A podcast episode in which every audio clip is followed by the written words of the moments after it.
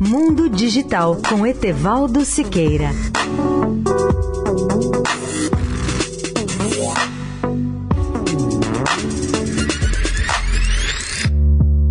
Olá, amigos da Eldorado. A regulamentação brasileira de TV por assinatura é considerada obsoleta em muitos aspectos. Por isso, o Ministério das Comunicações publicou portaria que cria um grupo de trabalho ou força-tarefa para estudar e elaborar propostas de mudanças nos aspectos legais do serviço de TV por assinatura. A portaria estabelece que o grupo deverá concluir os trabalhos em até 90 dias, mas o prazo poderá ser prorrogado a critério da Secretaria de Telecomunicações do Ministério.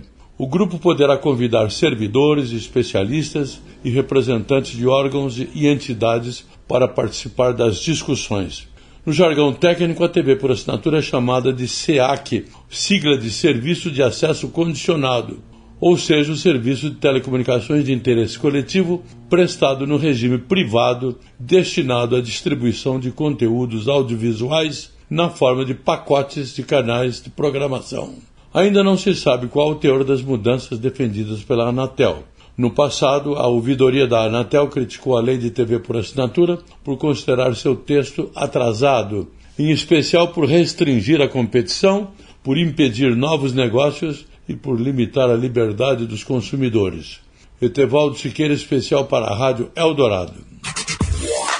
Mundo Digital com Etevaldo Siqueira.